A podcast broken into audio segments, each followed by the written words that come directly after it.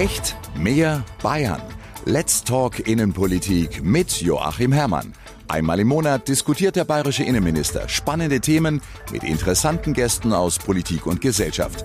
Immer aktuell und immer ganz nah dran an Menschen und Themen, die Bayern bewegen. Unser Thema heute Krieg in der Ukraine. Was bedeutet das für Asyl, für Integration und innere Sicherheit? Das diskutieren wir jetzt mit Willi Drechsler. Er ist Fachreferent für Migration beim Caritasverband der Erzdiözese München und Freising e.V. Die Ukrainer dürfen arbeiten, die Ukrainer können eine Wohnung suchen und kriegen auch leichter eine Wohnung. Und da gibt es halt welche, die sind aus Irak, Afghanistan oder Syrien oder vielleicht auch aus Afrika, die warten seit Jahren auf eine Wohnung. Wir diskutieren mit Dennis Kergel. Er leitet das Cyberallianzzentrum Bayern am Landesamt für Verfassungsschutz. Gegen was muss man sich da schützen? Schadsoftware, die eingesetzt wird im Russland-Ukraine-Konflikt, digitale Waffen, die dort zum Einsatz kommen. Und sollte sich solche Software gewollt oder ungewollt auch auf deutsche Unternehmen ausbreiten, kann Gleiches hier auch den Unternehmen drohen. Verschlüsselung, aber eine irreversible Verschlüsselung. Von ihrer dramatischen Flucht aus Kiew berichtet uns Veronika Makowiak. Sie ist Studentin und mit ihrer Mutter, den kleinen Schwestern und ihrem kranken Vater aus der Ukraine geflüchtet. Und der Gastgeber der Runde ist der bayerische Innen- und Integrationsminister Joachim Herrmann. Hallo, grüß Gott. Und mein Name ist Roman Reul. Schön, dass Sie sich wieder Zeit nehmen. Herr Minister, Bayern hat eben erst den Vorsitz der Innenministerkonferenz übernommen. Was bedeutet das für Sie im konkreten Fall im Kontext mit Flucht aus der Ukraine? Das bedeutet zunächst einmal, dass wir so viele Zusatzbesprechungen, Sonderkonferenzen der Innenminister äh, in den letzten Wochen hatten, wie, glaube ich, noch nie, seitdem ich Innenminister bin. Und ich bin es ja schon ein paar Jahre. Ja, das beschäftigt uns alle intensiv, aber gleichzeitig muss man auch sagen, wir haben so viele Flüchtlinge in kurzer Zeit wie noch nie aufgenommen aus der Ukraine. Und angesichts der großartigen Hilfsbereitschaft wirklich vieler, vieler Menschen in unserem Land läuft es bislang auch äh, viel besser, als wir das anfangs vielleicht befürchtet haben. Auch wenn manches immer natürlich noch besser sein könnte. Aber wir können insgesamt erst einmal schon ein Stück weit zufrieden und stolz sein, was die vielen Menschen in unserem Land jetzt schon geleistet haben. So schrecklich das Schicksal der Menschen in der Ukraine ist. Wir versuchen schon bestmöglich im Moment unseren Beitrag zu, zu leisten, damit die, die fliehen, jedenfalls bei uns in unserem Land, sicher und ordentlich leben können. Veronika Markowiak, äh, die habe ich kurz vor dieser Aufzeichnung getroffen und sie hat mir erzählt, dass ihre Familie trotz der Bedrohung nie weg wollte. Ihre Mutter hat immer gemeint, ach, alles wird gut, die Russen, die kommen nicht. My mother refused to go. She always said, все буде добре. Everything will be fine. Just trust me. Russians won't come. And then the bombing, it was a huge explosion on the right side of the river in the Kiev Kiev that our building started to shaking. and still my mother said, все буде добре. That's how the shock works. That's how people refuse to believe what's happening because they used to good things. They used to peace. Eine riesige Explosion, unser Haus hat gezittert und meine Mutter hat immer noch gesagt, alles wird gut, so funktioniert das mit dem Schock, sagt Veronika. Die Leute wollen einfach nicht glauben, weil sie Frieden gewohnt sind. Dann Luftangriffe, dauernd Fliegeralarm. Wir haben unsere Sachen gepackt und im Keller der nächstgelegenen Kircheschutz gesucht. Da haben wir Schüsse gehört und hatten große Angst und es war bitterkalt. It started from uh, fighter aircraft Then it uh, began air raid alarm, and we packed our clothes and then we ran to the nearest church to and hide in the basement. And we heard the gunshots. It was really, really scary, and it was really, really cold. Und dieser russische Angriff, der produziert fürchterliches Leid. Auf der Straße dann raus aus Kiew wurden Autos einfach von Panzern überrollt und die Menschen darin zerquetscht, schildert uns Veronika. So the Kiev has two sides, left sides and the right side, and we lived in the left side. And we heard that from the right side of the Kiev, there are lots of tanks that are going over the cars and literally killing people. But we believed in the miracle and we tried to drive there. We were really scared because we didn't know if we actually survive. And when we got there th 30 minutes later, we heard the news that tanks are going the same road to the Kiev. So it's almost like minute in minute that we could die.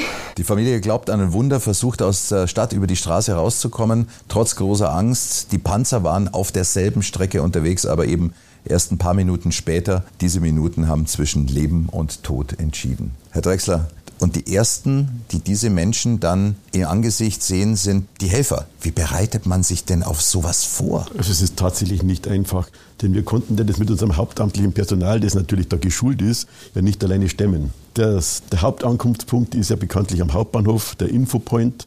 Den hat die Caritas dann sofort besetzt. Wir haben alle Mitarbeiter zuerst mal irgendwo aktiviert. Nicht nur die, die aus dem Bereich Migration kommen, sondern eigentlich äh, aus allen Bereichen, denn so viele haben wir in der Migration nicht. Wir haben zum Teil auch Mitarbeiter leider abziehen müssen aus anderen Unterkünften. Und es ist natürlich tatsächlich katastrophal, wenn die Menschen mit dem Schock hier ankommen. Ja. Das nächste ist natürlich, die müssen irgendwo unterkommen. Glücklicherweise, und da muss man wirklich sagen, es ist äh, ein Segen momentan, dass sehr viele privat unterkommen konnten. Wobei man natürlich sehen muss, auch das ist keine Dauerlösung oft, weil viele haben gesagt, ich mache mein Kinderzimmer frei und irgendwann kommen halt die Kinder vom Studium zurück oder sonst etwas, die brauchen das Zimmer wieder.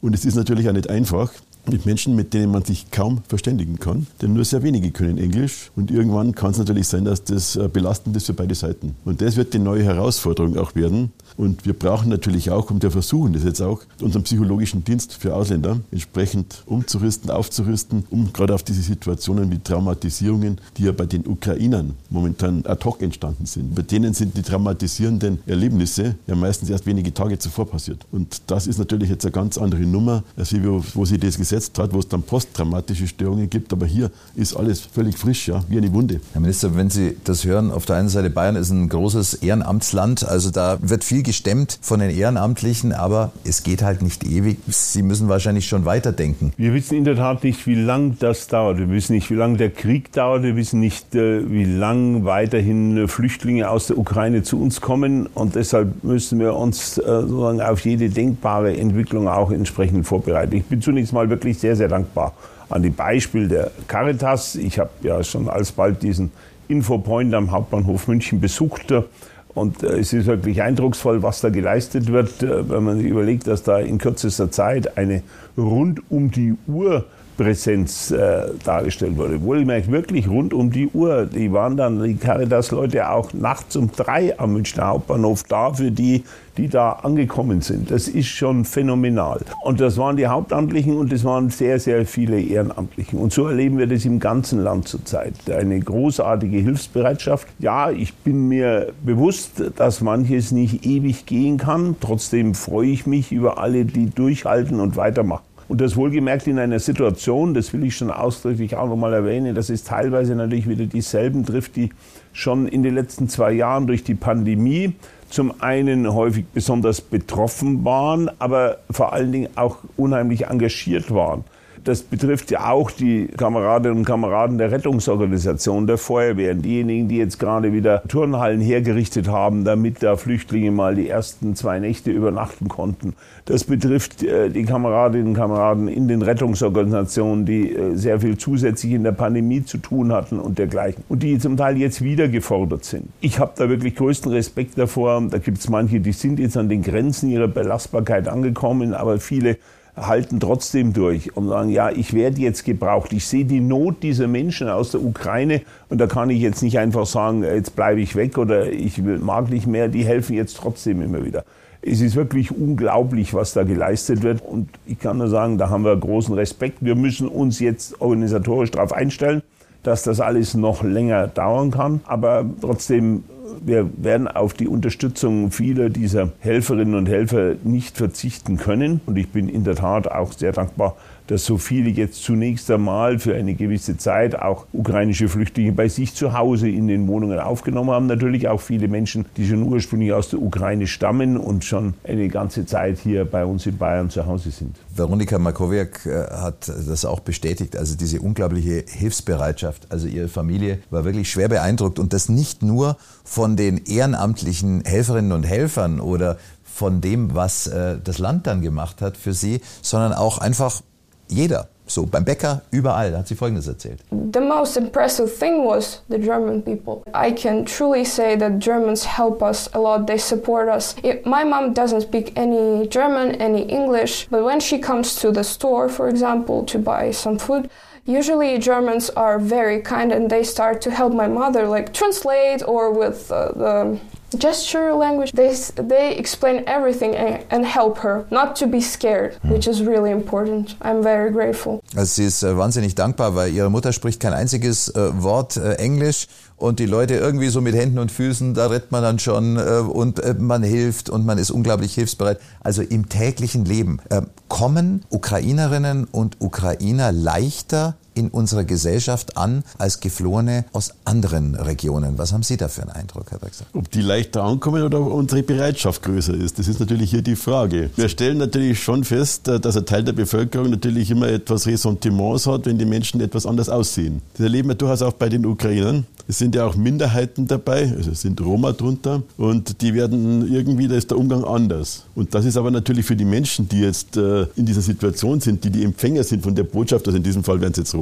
natürlich immer das gleiche Spiel irgendwo. Ja. Und da muss man natürlich aufpassen. Da müssen wir einfach die Menschen, auch unsere, immer wieder darüber aufklären. Es ist unabhängig, wo jemand herkommt. Eigentlich hat jeder Mensch grundsätzlich, weil er ein Mensch ist, eben das Recht, dass man gleich freundlich mit ihm umgeht. Aber natürlich spielt die Psychologie natürlich eine große Rolle dabei. Aus der Ukraine, da fühlen wir uns näher verbunden. Wir denken, die haben einen ähnlichen Glauben, die haben eine ähnliche Kultur. Die sind vielleicht auch von der Äußer vom äußerlichen Erscheinungsbild ähnlicher. Und wir sehen vor allen Dingen in den Medien die Bilder, was passiert. Und da gibt es natürlich auch historische Dinge. Ja, Russland, das war immer schon etwas, wo man mit Distanz gearbeitet hat und so weiter. Also und jetzt passiert das halt wieder, was vielleicht in der Geschichte schon öfters war, diese Konfrontation. Und da muss man denen helfen, die es dann betroffen sind. Und ich darf vielleicht noch eins hinzufügen. Das ist völlig richtig, was Sie sagen, lieber Drechsler. Und dann haben wir aber noch den besonderen Effekt. Ein sehr hoher Anteil von Müttern mit kleinen Kindern. Und das ist weltweit so. Ja, das ja. löst automatisch noch äh, psychologisch immer noch mal einen besonderen Schutzinstinkt aus. So ist es. Äh, vor Müttern mit kleinen Kindern hat in der Regel niemand Angst, sondern umgekehrt, da fühlt sich jeder irgendwie verpflichtet einer Mutter mit kleinen Kindern muss man helfen. Und wir haben aktuell ja ähm, bei der Auswertung der Zahlen festgestellt, dass allein von den über 100.000, die wir in äh, Bayern schon untergebracht haben, über 40 Prozent unter 21 Jahre sind. Also wirklich sehr viele Babys, Kleinkinder, Kinder im Schulalter, Jugendliche da ist natürlich auch in dieser Hinsicht die Hilfsbereitschaft nochmal besonders groß. Ja, das ist allerdings so, das kann ich voll bestätigen. Klar müssen wir jetzt die Infrastruktur natürlich verbessern. Die Kinder brauchen einen Kita-Platz, die müssen in die Schule gehen. Da haben wir jetzt eine ganz andere Herausforderung. Es gibt von den Handwerksbetrieben, da kamen viele bereits zu mir, ah, gibt es da Handwerker? Und da habe ich gesagt, tut mir leid, die sind alle im Krieg geblieben. Ja, weil die Männer dürfen ja nicht ausreisen. Aber wie gesagt, bei den Frauen natürlich, da ist die Hilfsbereitschaft da. Aber für den Arbeitsmarkt sind die natürlich nicht der ganz große Gewinn, weil die vorwiegend natürlich äh, Kinder dabei haben. Ja. Der Vater von Veronika Makowiak äh, durfte ausreisen, ist Rentner. Außerdem hat er ein Herzleiden. Also da kam auch noch dazu, dass er es extrem schwer hatte, was die medizinische Versorgung anbetraf. Das war noch eine große Sorge und er hat eben seine Familie ins Auto gepackt und dann sind sie aus Kiew rausgefahren in diesem unfassbaren Stau, den wir auch in den Fernsehnachrichten äh, gesehen haben. Und da hat sie uns Folgendes erzählt. There was like 10 kilometers uh, waiting line for the each petrol station, and there was no petrol or diesel or any at all. So we didn't even uh, expect to have diesel. Mhm. Also 10 Kilometer Stau und zwar nicht nur, nur auf der Straße, sondern vor jeder einzelnen Tankstelle und es gab keinen einzigen Tropfen Sprit. Also sie haben überhaupt nicht erwartet, dass sie irgendwie Sprit bekommen für ihr Auto, aber sie wollten auch gar nicht weit weg, weil das Ausland war gar nicht ihr Ziel. Sie sind im Schneckentempo 10 Meter pro Stunde Richtung Westukraine gefahren als Familie mit drei Kindern und ihrem herzkranken Vater. Da konnten sie halt nicht in Kiew bleiben, obwohl es Veronikas Eltern sehr frustriert hat, fliehen zu müssen, hat sie uns erzählt. We didn't want to leave our country. We love our country. It's everything. Family, friends, work, our past, our future. Y- you know, you mm. feel it. but air raid alarm. We pack our clothes, we cry, we say goodbye to our relatives and go. And we were at the border between Ukraine and uh, Slovakia for two days. And I want to mention that if there was no volunteers, Ukrainian volunteers, Slovakian volunteers, German volunteers, then we would be so miserable. It's such a mental pressure. And when we saw the volunteers who brought us some snacks, who cheered up us, that's, that's such a huge help. Herr Drexler, sind äh, Ihre Volunteers sich dessen bewusst, dass eigentlich die aktive Hilfe vielleicht nur die Hälfte macht, sondern das Dasein, das Herzlichsein die andere Hälfte ist? Das ist tatsächlich wahnsinnig wichtig, die emotionale Angenommenheit, dass die Menschen sich fühlen, ich bin nicht abgelehnt, ich werde nicht zurückgewiesen, sondern ich werde mit offenen Armen empfangen. Es ist wahnsinnig wichtig, dass die Menschen einfach, dass sie diese Nähe, diese Wärme irgendwo fühlen, dass sie Freundschaften haben und nicht irgendwo sagen, oh Gott, was wollen die hier? Ich möchte sagen, das ist die Dreiviertel die Miete, um eine Integration gelingen zu lassen. Eigentlich wäre die Familie dann auf slowakischem Boden in Sicherheit gewesen, denkt man. Aber welche Rolle der russische KGB in dem Moment gespielt hat, da kommen wir gleich noch dazu. Das erzählt sie uns auch und damit äh, wären wir bei Ihnen, Dennis Gergel. Cyberallianzzentrum Bayern, das ist ja, ich sag mal, im abstrakten Raum die Sicherheit. Hat sich irgendetwas verändert? Ja, das ist natürlich jetzt ein weiter Schritt gedanklich äh, von der wirklich äh, sehr, sehr menschlichen Seite dieses Krieges. Und für uns hat sich auch was geändert, auch wenn, wie gesagt, das sehr abstrakt ist alles und auch immer wieder erklärt werden muss, warum eine Bedrohungslage, die wir beschreiben, die es im Cyberraum nach unserer Ansicht nach gibt, die sich erhöht, erhöht hat. Auch wenn man sie nicht fühlen und nicht sehen kann, äh, sie existiert. Wir haben dafür Anhaltspunkte, was zum Beispiel ähm, die Frage angeht, ob wir jetzt mit direkten Angriffen auf kritische Infrastruktur hier in Deutschland rechnen müssen. Das äh, haben wir von Anfang an eigentlich äh, für unwahrscheinlich gehalten in der jetzigen Situation. Das müssen wir immer sagen, das ist eine sehr dynamische Lage und ähm, kann sich äh, jeden Tag fast schon ändern. Aber was wir für wahrscheinlich gehalten haben, sind Kollateralschäden, das heißt durch ähm, Cyberangriffe, die zwischen Ukraine und Russland stattfinden oder mit direktem Bezug darauf, dass sie sich auch auf äh, Einrichtungen hier auswirken.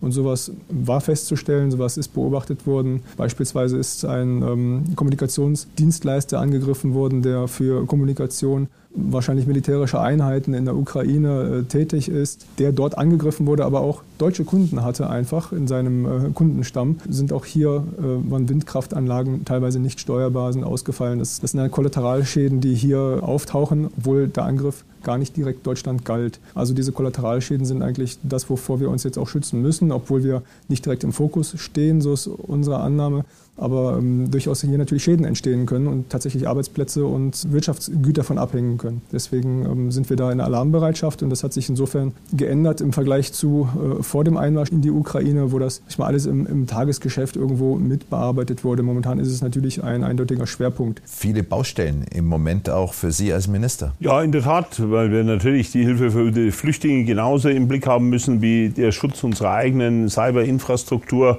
damit eben etwaige Angriffe auch auf unsere Telekommunikationsanlagen oder auf Elektrizitätswerke in Bayern oder dergleichen nicht erfolgreich sind. Und ähm, in diesem beiden Spektrum das müssen meine Mitarbeiterinnen und Mitarbeiter alles gleichzeitig im Blick haben, ist natürlich eine zusätzliche Herausforderung und das nach der zweijährigen Belastung auch vieler Mitarbeiter durch die Pandemie. Aber wir können uns nicht aussuchen und ich bin wirklich all meinen Mitarbeiterinnen und Mitarbeitern sehr, sehr dankbar, die das jetzt auch weiterhin engagiert anpacken. Wie sieht denn da die Abstimmung äh, mit den anderen Bundesländern, mit den anderen Staaten der EU aus? Nun, äh, wir sind hier mit dem Bund und mit den anderen 15 Ländern in Deutschland in einem ständigen Austausch, einem ständigen Kontakt.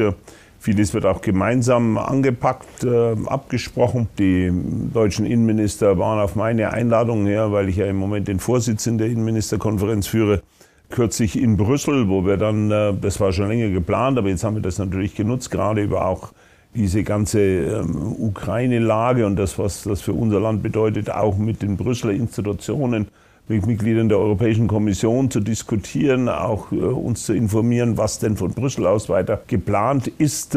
Und äh, wir sind hier natürlich nach den unmittelbar angrenzenden Staaten an die Ukraine, also wie Polen und die Slowakei und Ungarn und Rumänien sind wir dann natürlich Deutschland, äh, zum Teil auch Österreich, die Länder, die am meisten dann weiter betroffen sind. Dieses Thema haben wir auch in Brüssel diskutiert, die Verteilung der Flüchtlinge in äh, ganz Europa. Und andere Länder sollen dann natürlich auch ihren Beitrag leisten. Man spürt aber im Gespräch mit vielen ukrainischen Flüchtlingen auch, dass viele eher auch eine gewisse Scheu haben, sich allzu weit von ihrem Heimatland zu entfernen, weil viele doch jedenfalls immer noch in der starken Hoffnung sind, möglichst bald in ihre Heimat zurückkehren zu können. Mhm. Herr Dreckler, das ist natürlich auch auf der anderen Seite wieder ein Problem. Dieses ich hänge so zwischen den Stühlen und weiß nicht, soll ich überhaupt ankommen oder nicht? Ist tatsächlich gerade für die Sprache. Wir haben immer wieder erlebt, wenn die Menschen äh, nicht frei sind um sich hier wirklich auf die Integration oder auf das Niederlassen hier einzulassen. Und das man bei den Ukrainern natürlich sehr stark, wenn die Angehörige im Heimatland haben wenn die Ehegatten, vor allen Dingen, die ja zurückgeblieben sind, irgendwo in kriegerische Handlungen ver verwickelt sind und so weiter, die Angst, die dabei herrscht, jeden Tag, das ist Panik, das macht die Menschen nicht frei. Und äh, das haben wir immer wieder gemerkt, gerade Sprachkurse und so weiter, die Menschen konnten sich nicht darauf konzentrieren oft. Ja. Wir brauchen natürlich schon jetzt äh, Sprachkurse, damit die Menschen sich hier äh, einfach verständigen können, aber wir müssen die zuschneiden auf Mütter mit Kindern, auf die Problematik, dass äh, die wieder zurück wollen eigentlich, vielleicht gar nicht unbedingt die Sprache lernen wollen, aber bei den Kindern ist natürlich ganz wichtig, dass die in unserer Schule zurechtkommen. Aber Kinder lernen bekanntlich die Sprache am schnellsten und da bin ich ja sehr zuversichtlich, dass das relativ gut klappen wird. Aber am Anfang müssen die Menschen also symbolisch an der Hand genommen werden, um den Weg hineinzufinden. Wenn der mal ein Stück weit beschritten ist, dann verselbstständigen sich die Menschen. Und es ist natürlich nicht einfach, auch hier in unserer Bürokratie sich zurechtzufinden. Das schaffen oft die Einheimischen nicht. Und jemand, der aus einem anderen Bereich kommt, das läuft alles völlig anders. Also da braucht man tatsächlich diese Mittler und bei den Ukrainern natürlich zudem auch noch einen Sprachmittler. Aber das alleine reicht nicht. Man muss das tatsächlich erklären können, wie manche Dinge laufen, sowohl was das Alltagsgeschehen betrifft, aber auch was bürokratische Abläufe anbelangt langt. Und manche haben einfach immer noch keine Leistungen bekommen, also kein, keine Sozialhilfe. Versteht man natürlich. Bei manchen Landratsämtern, da klappt das nicht mit der EDV, warum auch immer wieder. Manche haben sich nicht registriert, weil sie es nicht verstanden haben. Es gibt die unterschiedlichsten Ursachen. Aber das an die Hand nehmen in den ersten Zeiten, und manchmal dauert das auch etwas länger, ist einfach die Grundlage, um dann Schritt für Schritt in die Gesellschaft reinzufinden und sich dann auch entsprechend in der Gesellschaft zu bewegen und irgendwann auch vielleicht eine Arbeit zu haben und den Beitrag in der Gesellschaft hier zu leisten. Und das vielleicht noch ganz wichtig. Viele hoffen natürlich sofort zurückzukehren.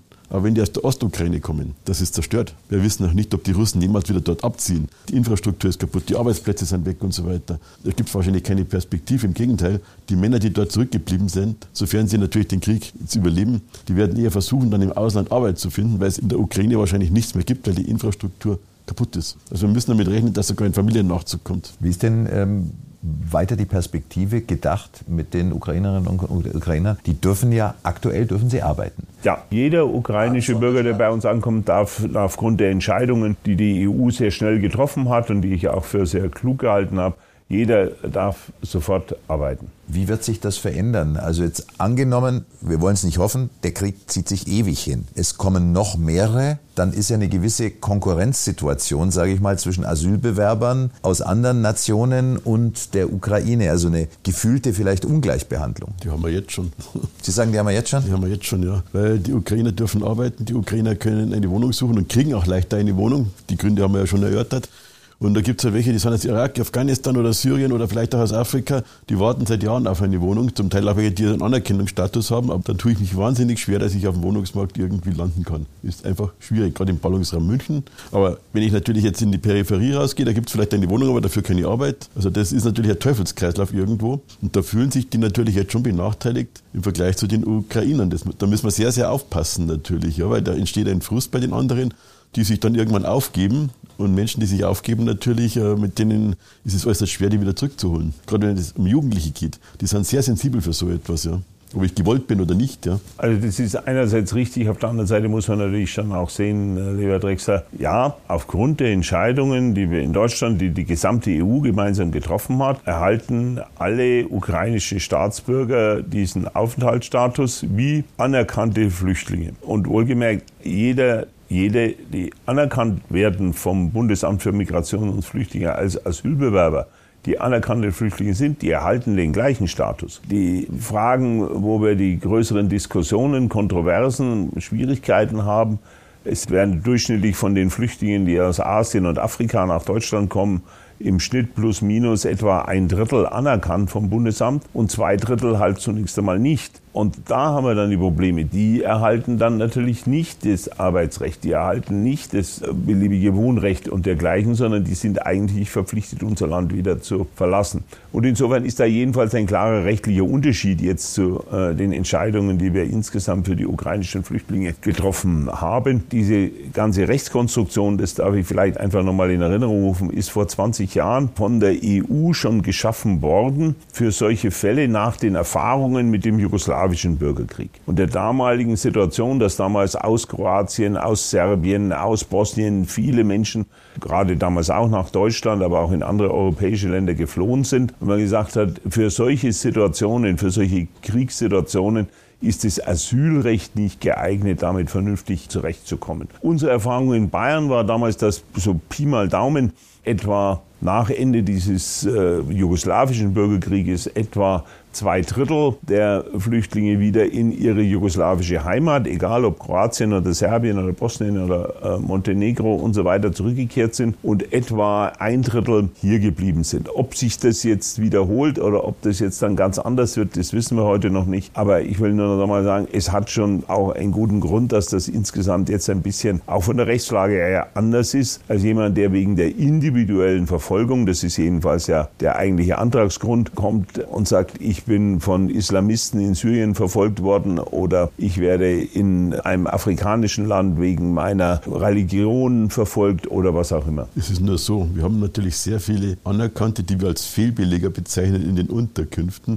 Das sind jetzt keine Ukrainer, und die natürlich oft schon seit Jahren darauf hoffen, dass sie eine Wohnung finden. Und bei denen entsteht natürlich dieser Frust, dass sie nicht rauskommen. Das Dilemma ist natürlich jetzt, bei den Ukrainern wahrscheinlich in absehbarer Zeit auch, wenn sie jetzt in einer Turnhalle untergebracht sind ja, und nicht rauskommen. Da werden wir ähnliche Situationen erleben. Da ist einfach das Zermürbende der Zeitfaktor, ja, wenn da nichts mehr vorwärts geht. Ich glaube, das wäre ein, ein Stück weit ein Appell auch an den Herrn Innenminister. Wir brauchen irgendwie Behelfsunterkünfte, die besser sind wie Hallen. Da ist ständig Lärm, da ist meistens auch Licht da und es ist ein ständiger Konfliktherd dort einfach. Und wir hatten ja 2015, 2016 ja schon die Möglichkeit mit einem vereinfachten Baurecht für Behelfsbauten. Ich glaube, das brauchen wir auch wieder. Gerade wenn vielleicht noch mehr Geflüchtete kommen aus der Ukraine. Ja, man wird erwarten fünf bis sieben Millionen sowas. Das heißt, da reichen auch unsere Hallen nicht aus und Gebäude haben wir kaum. Die sind alle belegt im Großraum München. Da gibt es nichts Freies. Also müssen wir irgendeinen Zwischenstatus irgendwo reinbringen. Und da ist eigentlich mein Appell, wir müssen schauen, wo gibt es freie Plätze, Grundstücke, wo man irgendwas Vorübergehendes hinstellen kann, wo eine Familie zumindest einen separaten Raum hat, weil sonst haben wir da sehr schnell die Konflikte, das erleben wir ja jetzt schon. Da braucht bloß ein Kind den Ball jetzt über die Bande schießen sozusagen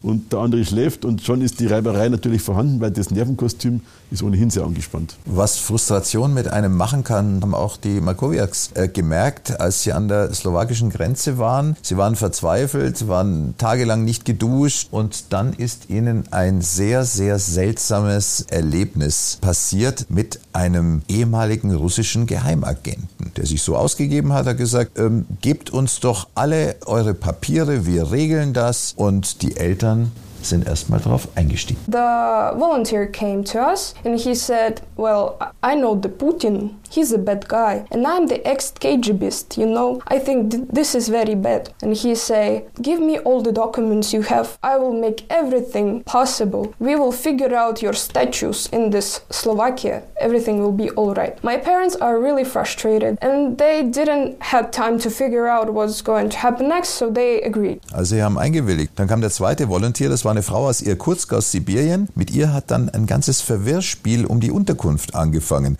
Die hat sie zu verschiedenen Orten geschickt, an denen war keiner und am Ende landeten sie in einem weit abgelegenen Gehöft mit hoher Mauer. Keine Schlüssel haben sie dafür bekommen, alles sehr mysteriös. Drei Mädchen, eine Frau und ein kranker Mann, der sie nicht hätte schützen können, weit weg von allem. Veronikas Papa ist zwar körperlich nicht fit, geistig aber doch sehr, darum hat er sich entschieden, wir packen ganz schnell zusammen und dann wieder auf und davon von da. Then this volunteer brought us to another woman and she was from Irkutsk, Russia, Sibir. And then this uh, kind of woman, she tried to get us confused because she said, We will get to this address. We got there and there was nothing. She said, Okay, maybe that's the same address, the same number, but the other place, which is. And we got there. She said, Well, how that's surprising. nothing there. And we made another few circles and then we got to weird, weird barn with the high gates and there was such a big silence. No one was there. There was like a private sector and there was no other refugees. Uh, we got to the room separate room five beds but my dad had a high temp- temperature and he was in big big severe pain. But his mind will still very clear and he was like, I'm sorry, girls, just listen. You are four girls. I'm the man who cannot stand even for myself. I'm really scared that they will do something for you because we hadn't any keys. We didn't know what to expect the next day, what will happen. So it was just the intuition that told father that we have to run because we don't know. That, that was really suspicious what's going on. So it was the night, we packed our belongings and ran away again from Slovakia. dann sind Sie auch aus der Slowakei wieder verschwunden, aus dieser Ecke, weil Sie auch gehört haben, dass viele Ukrainer im Ausland einfach verschwinden. Because we heard so many news that people abroad, Ukrainians, are just disappear, just disappear. So as we knew that news, we started to think that way. Maybe that's because we escaped. Maybe that was the reason. I don't know. Wenn Sie sowas hören, Herr Minister? Ich kann die Situation selbst natürlich nicht beurteilen, aber wir müssen schon sehen, dass insbesondere in Osteuropa sicherlich auch auch möglicherweise, das geht jetzt sehr ins Spekulative, aber natürlich auch äh, Leute mit äh, eher einem starken Russlandbezug unterwegs sind, äh, dass hier versucht wird, manches eben auch in den Abläufen zu stören. Äh, von noch schlimmeren Dingen will ich jetzt gar nicht reden. Es ist aber natürlich auch ein Hintergrund für die Notwendigkeit, dass wir Flüchtlinge, die jedenfalls bei uns dann in Deutschland ankommen, äh, ordentlich registrieren, damit wir wissen, wer überhaupt da ist. Denn gerade wenn dann zum Beispiel jemand wirklich verschwinden sollte, wenn jemand entführt wird, wir können dann kaum äh, nach jemand suchen, den es eigentlich sozusagen nach unseren Unterlagen überhaupt nicht gibt. Weshalb übrigens auch große karitative Organisationen auch die Diakonie sich bundesweit dafür ausgesprochen hat, ja, wir müssen so schnell wie möglich alle Menschen, alle auch gerade auch Frauen, die zu uns kommen, registrieren, damit wir dadurch auch deren Sicherheitsstatus in unserem Land verbessern. Denn natürlich sind jetzt unabhängig von Russland, es sind auch Menschenhändler bei uns unterwegs, es sind Leute, die Zwangsprostitution betreiben wollen und davor müssen wir gerade diese Flüchtlinge schützen. Ja, also diese dubiosen Helfer gibt es auch bei uns. Die haben wir selbst am Hauptbahnhof erlebt. Dubiose Männer aufgetreten. Ich nehme 50 Frauen bei mir zu Hause auf. Also es war natürlich eindeutig, äh, dass das nicht irgendjemand war, der seriös war, also mehrere so Männer. Äh, wir haben natürlich von Seiten der Caritas die Polizei verständigt, dann sind die wieder verschwunden. Aber die gibt es jetzt nicht nur in der Slowakei oder an der rumänischen Grenze, sondern die gibt es tatsächlich auch hier in München. Wenn die unseriös aussehen und 50 aufnehmen wollen, fällt es vielleicht auf, aber seriös aussehen und zwei? Ja, klar. Deshalb hat sich die Caritas auch nicht in das Geschäft mit der Vermittlung von privatem Wohnraum irgendwo reinbegeben. Wir können die Leute ja nicht überprüfen, ja. Und da hätten wir eine gewisse Verantwortung, die wir eigentlich gar nicht tragen können. Herr Minister, weil Sie gerade die Sache mit der Kontrolle und der Registrierung angesprochen haben, da hat die Veronika auch ein Feedback. Ich glaube, ganz wenige freuen sich, wenn sie von der Polizei angehalten werden. Sie schon. As we cross the border, we drive the car and see that the other car, it was written, follow the police. We were like, whoa, how interesting. But everything was fine. It was just uh, checking us. The border police, they just uh, registered us so we would be classified as the legal who crossed the board. Mhm. So thanks to them. Also vielen Dank an die Grenzpolizei, sagt sie. Wir sind also als legale äh, Einreisende registriert worden. Das war alles ganz toll. Ja, die Bundespolizei und bei uns in Bayern auch die Bayerische Grenzpolizei sind da wirklich stark engagiert, gut unterwegs. Die Meldungen der Polizei sind auch bei denen, die in Deutschland ankommen, ob das jetzt an der Grenze von Polen zu Brandenburg ist oder zu Sachsen, zu Bayern, hier von äh, Tschechien her oder von Österreich her. Es sind äh, über 90 Prozent, zum Teil 95 Prozent, die einen äh, ukrainischen Pass haben. Die meisten den guten, fast fälschungssicheren biometrischen Pass. Da dort immer wieder so Gerüchte verbreitet werden, als ob da zuhauf andere unterwegs seien, das ist einfach äh, falsch. Jedenfalls nach den bisherigen bisherigen Feststellungen der Polizei. Ja, es gibt da oder dort schon sogenannte Trittbrettfahrer, also Menschen, die überhaupt nicht aus der Ukraine stammen und äh, meinen, sie könnten jetzt da auf die Weise zum Beispiel Sozialleistungen ergattern oder dergleichen mehr. Solche gibt es und darum ist es ja auch richtig, dass wir uns anschauen, wer ist da. Aber das ist auch ein Unterschied zu manchen anderen Flüchtlingsbewegungen äh, früherer Jahre. Wie gesagt, die allermeisten aus der Ukraine haben einen ordentlichen Pass, können sich ausweisen, werfen den auch nicht weg oder dergleichen. Und damit haben wir auch sehr schnell einen entsprechenden Überblick und wissen, ja, das sind diejenigen genau, für die wir die Entscheidung getroffen haben, dass wir sie bei uns aufnehmen. Und dann hat das auch von vornherein eben ein Mindestmaß an Ordnung. Das ist wichtig. Wir wollen den Menschen helfen, aber wir müssen diese Menschen selbst schützen und wir müssen natürlich auch unser Land vor dem Missbrauch, wohlgemerkt durch Leute, die gar nicht aus der Ukraine stammen, auch entsprechend schützen. Dennis Kergel vom Cyberallianzzentrum Bayern. Äh, bei Ihnen steht die Sicherheit natürlich auch im Mittelpunkt. Welche Bedrohungsszenarien für Bayern, für Deutschland haben Sie erkannt, die aktuell verstärkt auftreten? Mhm. Das möchte ich auch direkt in diesen äh, Kontext einordnen hier. Ähm, sag ich mal, diese das hohe Engagement, was durch die Freiwilligen gebracht wird, äh, die, die sich in der Flüchtlingshilfe direkt beteiligen, die leben ja auch in einer gewissen wirtschaftlichen Sicherheit, die äh, gewährleistet wird durch die äh, hier funktionierende Infrastruktur, durch hier funktionierende Wirtschaft, durch Unternehmen. Ähm, möglicherweise kann man sich da auch mal rauslösen für ein paar Tage, um zu unterstützen. Also das sind alles Dinge, die im Hintergrund natürlich funktionieren müssen, damit so ein großes Engagement ad hoc auch funktionieren kann. Und da sehen wir eigentlich unseren Beitrag viel, viel, viel weiter im Hintergrund natürlich. Aber ähm, hier dafür zu sorgen, dass die Unternehmen auch ähm, langfristig weiter funktionieren, dass die Arbeitsplätze, von denen wir hier sprechen, wo möglicherweise diese Geflüchteten auch irgendwann unterkommen, auch tatsächlich noch Arbeitsplätze finden, äh, dafür langfristig zu sorgen, das zu sichern. Stichwort Wirtschaftsschutz, das ist eigentlich das Sprachrohr des Verfassungsschutzes in die Wirtschaft hinein. Der Verfassungsschutz ist natürlich damit äh, befasst, Informationen über Gefahren für die freiheitliche Demokratie und für alles, was eigentlich unseren Grundsätzen widerspricht, äh, zu sammeln, zu bewerten. Aber wie kommt das Ganze dann auch tatsächlich zur Anwendung? Das ist über unser Sprachrohr den Wirtschaftsschutz. Wir ähm, sag ich mal, informieren die Unternehmen, gegen welche Szenarien sie sich schützen müssen. Und wir stehen natürlich im Verfassungsschutzverbund und auch mit anderen Bundesländern und auf der Bundesebene im Kontakt, äh, um Informationen äh, zu, auszuwerten über beispielsweise ganz konkret Schadsoftware, die eingesetzt wird im Russland-Ukraine-Konflikt, die auf den ukrainischen Unternehmen gefunden wird, um diese Unternehmen de facto zu zerstören. Also es sind eigentlich digitale Waffen, die dort zum Einsatz kommen, die darauf abzielen, ukrainische Infrastruktur nachhaltig zu zerstören. Und sollte sich solche Software gewollt oder ungewollt auch auf deutsche Unternehmen ausbreiten, kann Gleiches hier auch den Unternehmen drohen. Ähnlich wie bei Ransomware-Angriffen äh, droht dann die Verschlüsselung, aber eine irreversible Verschlüsselung, also damit de facto die Zerstörung. Das heißt, dieses Phänomen, was wir aus dem Bereich Cybercrime äh, verstärkt beobachtet haben in den letzten Jahren, das wird jetzt instrumentalisiert oder genutzt von Akteuren, die sich im Russland-Ukraine-Krieg betätigen, um Unternehmen in der Ukraine konkret anzugreifen und zu sabotieren und zu verhindern, ähm, dass das hier auch passiert, indem wir hiesige Unternehmen warnen vor Mustern, die eben in der Ukraine gesehen werden. Das ist unsere aktuelle Aufgabe, hier gefährdete Einrichtungen zu informieren, wogegen sie sich schützen müssen, wie sie sich aufstellen müssen. Einen hundertprozentigen Schutz gibt es nie. Deswegen ist es immer unser Bestreben, ähm, möglichst ja, schnelle Informationen zu verteilen, damit äh, die Schutzmaßnahmen entsprechend angepasst werden können.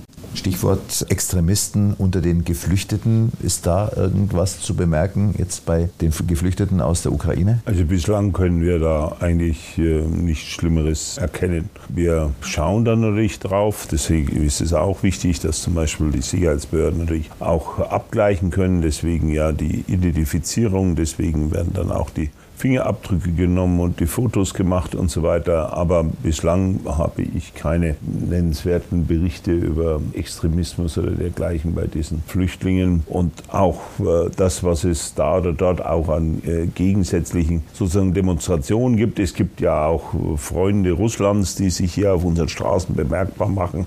Es ist aber da Gott sei Dank bislang kaum zu jetzt tätlichen Auseinandersetzungen gekommen. Aber wir müssen da ein wachsames Auge drauf haben, was sich da tut. Vielleicht kann ich die Frage auch noch gerne von einer anderen Seite äh, beantworten. Nicht, welche Gefährdung entsteht möglicherweise durch die Geflüchteten, sondern auch, wie sind die Geflüchteten hier langfristig auch möglicherweise selbst gefährdet? Denn wir wissen ja nicht, ähm, wie sich dieser Konflikt jetzt langfristig ergibt. Wird es vielleicht zu einem relativ statischen Zustand kommen, wo sich vielleicht eine Art Exilopposition auch hier bilden wird, die dann wieder prädestiniert dafür sind, äh, aus ähm, ja, vielleicht einem feindlich besetzten Heimatland heraus gesucht äh, und bedroht zu werden. Und das sind wieder Szenarien eigentlich, die natürlich für die Sicherheitsbehörden insbesondere dann oder Verfassungsschutz im Vorfeld interessant sind. Klar, bei direkten Bedrohungslagen sind die Bedrohten natürlich aufgerufen, sich direkt an die Polizei zu wenden. Aber wenn viel niederschwelliger so etwas beobachtet oder festgestellt wird, sind Verfassungsschutz oder natürlich in allen Ländern die Verfassungsschutzbehörden natürlich auch ansprechbar für Spionageaktivitäten, sag ich mal, oder Aktivitäten anderer Staaten, die es hier auf ja, Exiloppositionelle abgesehen haben. Und äh, deren Sicherheit ähm, ist natürlich auch durch das Grundgesetz garantiert. Deswegen ist es auch Thema des Verfassungsschutzes hier, das äh, im Auge zu haben. Also die Sicherheitsbehörden haben ein wachsames Auge. Jetzt werfen wir mal das Auge in die Zukunft. Was macht die Familie? Die Familie bereitet sich äh, vor, auch hier zu bleiben, Deutsch zu lernen, haben Sie mir erzählt? Well, right now our family very actively learning German because we like German, how it sounds. We like German people.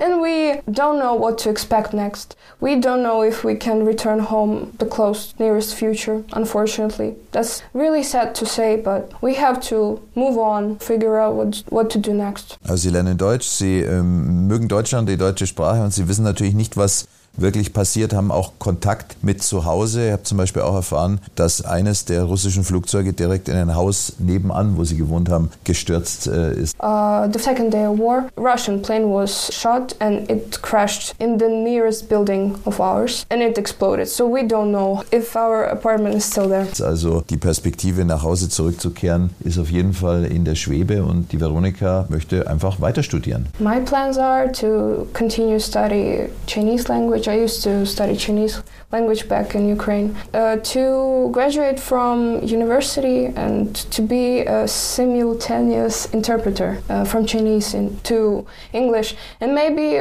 to German. also ich möchte weiter studieren, ähm, Chinesisch übersetzen oder Englisch äh, Chinesisch übersetzen als Simultandolmetscherin. Das haben wir natürlich jetzt bei vielen Drittstaatlern, die in der Ukraine studiert haben. Deren Biografie ist momentan natürlich auch ad hoc irgendwo zerstört worden. Ja. Sind jetzt hier ist wahnsinnig viel investiert worden, drei, vier Jahre studiert in der Ukraine und jetzt ist alles für die Katze so ungefähr, weil kein Abschluss da ist. Jetzt sozusagen meine Zukunft dahingehend aufzubauen versucht habe, dass ich dort einen Studieren Abschluss habe, dann vielleicht als Ingenieur, als Arzt oder so auch wieder zurückkehre in die Heimat. Es ist ja auch von den dortigen Familienangehörigen oft sehr viel Geld investiert worden, dass dieses Auslandsstudium realisiert werden konnte. Also ich habe immer wieder Leute, die kommen aus Mali oder sonst irgendwo, stehen jetzt vor dem Nichts weil sie einfach nicht wissen, wohin. Gibt es keine Perspektive? Hier gibt es keine Perspektive. In die Ukraine können sie auch nicht mehr. Also die sind irgendwo im absoluten Niemandsland jetzt gelandet. Aber zumindest jemand wie die Frau Machowiak, die aus der Ukraine stammt und da äh, ihr Studium begonnen hat, die wird sehr schnell die Möglichkeit haben, hier ihr Studium auch äh, bei uns in Deutschland äh, fortzusetzen. Ob das jetzt äh, Sinologie, also Chinesisch ist oder was auch immer, wenn sie die entsprechenden Qualifikationen hat für ein Hochschulstudium, da bemühen sich jetzt alle Bundesländer in Deutschland darum, äh, sehr schnell hier jetzt auch die Möglichkeiten von den Universitäten Universitäten, von den Hochschulen her zu schaffen. Rein vom Aufenthaltsrecht her ist das auch überhaupt kein Problem. Jeder darf hier auch studieren. Es geht jetzt nur noch darum, das mit dem jeweiligen Hochschulreifezeugnis und so weiter hinzukriegen. Aber das läuft jetzt auch schon sehr gut an. Das sind auch die Universitäten inzwischen sehr aktiv, also auch für Drittstaatler, um da irgendeine Perspektive zu schaffen, weil da geht es vor allen Dingen hauptsächlich um die Lebensunterhaltssicherung, bis die wieder so weit sind, dass sie in einer anderen Sprache und in einem anderen Land studieren können. Die haben auch die Voraussetzungen meistens, aber man braucht da ungefähr eine Garantieleistung von 10.000 Euro, um dann hier einen Aufenthalt zu bekommen, um studieren zu dürfen. Vielleicht noch äh, zum Schluss die Perspektive, weil eins ist klar, geholfen wird vor allem von Ehrenamtlichen, von Freiwilligen, also ist die große Masse. Die sind sehr beansprucht in äh, der letzten Zeit. Was wünschen Sie sich oder was äh, wollen Sie noch mitgeben? Wir brauchen immer die Verzahnung zwischen Hauptamtlichen und Ehrenamtlichen, sonst funktioniert es nicht, weil da brennen uns die Ehrenamtlichen aus. Und wenn wir die Hauptamtlichen auch nicht mehr haben, das ist jetzt momentan tatsächlich ein Dilemma. Wir, wir wissen auch nicht mehr, wo wir die hernehmen sollen. Wir, wir stopfen ein Loch, äh, schieben unsere Hauptamtlichen dorthin, da fehlen sie an der anderen Seite. Und wir brauchen das natürlich auch, dass wir die Ehrenamtlichen ein Stück weit begleiten und koordinieren. Da versuchen wir jetzt von kirchlichen Mitteln momentan, dass wir das aufstocken, weil wir müssen jetzt auch noch die ganzen Corona-Bremsen irgendwo wieder lösen. Ich denke, da müssen wir neue Ehrenamtliche akquirieren, aber die müssen wieder geschult werden und so weiter. Sie müssen begleitet werden, denn auch Ehrenamtliche sind Menschen und keine Maschinen. Es gibt ganz unterschiedliche Motivationslagen, warum jemand so etwas macht, dass er da hilft. Und das braucht eine professionelle Begleitung, haben wir immer wieder festgestellt. Nur so kann man das irgendwie in Bahnen lenken und nicht, dass alle zum Beispiel, ich sage jetzt mal Veronika, super sympathische Familie, da gehen natürlich die Ehrenamtlichen alle hin, aber es gibt natürlich auch andere Familien, die vielleicht keine so Eyecatcher sind, wie man sagt, ja. Aber auch die brauchen die Unterstützung und deshalb braucht es auch, was das ehrenamtliche Engagement betrifft, eine Organisation und Koordination dahinter. Wir werden auf jeden Fall seitens des Freistaats Bayern jetzt die Flüchtlings- und Integrationsberatung ja weiter ausbauen. Äh, da werden wir dann auch entsprechend die Caritas und die Diakonie und die anderen Organisationen entsprechend äh, finanziell noch besser unterstützen. Wir erhöhen da deutlich die finanziellen Leistungen, die wir für den Bereich haben, weil es jetzt einfach nochmal viel mehr Flüchtlinge gibt. Wir werden äh, die Angebote für Sprachkurse und dergleichen erweitern. Aber es ist dann schließlich auch so, um nochmal an dem Beispiel von Frau Machowiak zu bleiben, wenn die zum Beispiel dann einen Studienplatz in Bayern bekommt, dann kommt sie natürlich auch in das ganze gesamte Betreuungssystem auch unserer Hochschulen mit hinein und dann kann sie womöglich auch in einem Studentenwohnheim einen Platz bekommen und wenn sie hier entsprechend studieren kann, dann kann sie auch BAföG erhalten und vieles andere mehr. Das sind eben die Dinge, wo wir jetzt in den nächsten Schritten auch weiter vorankommen müssen, aber wo wir auch eine sehr gute Chance haben. Und ich stelle da eben auch schon fest, noch bevor die Detailpläne aus dem Kultusministerium da sind, gibt es schon unheimlich viele Schulen, die von sich aus aktiv sind,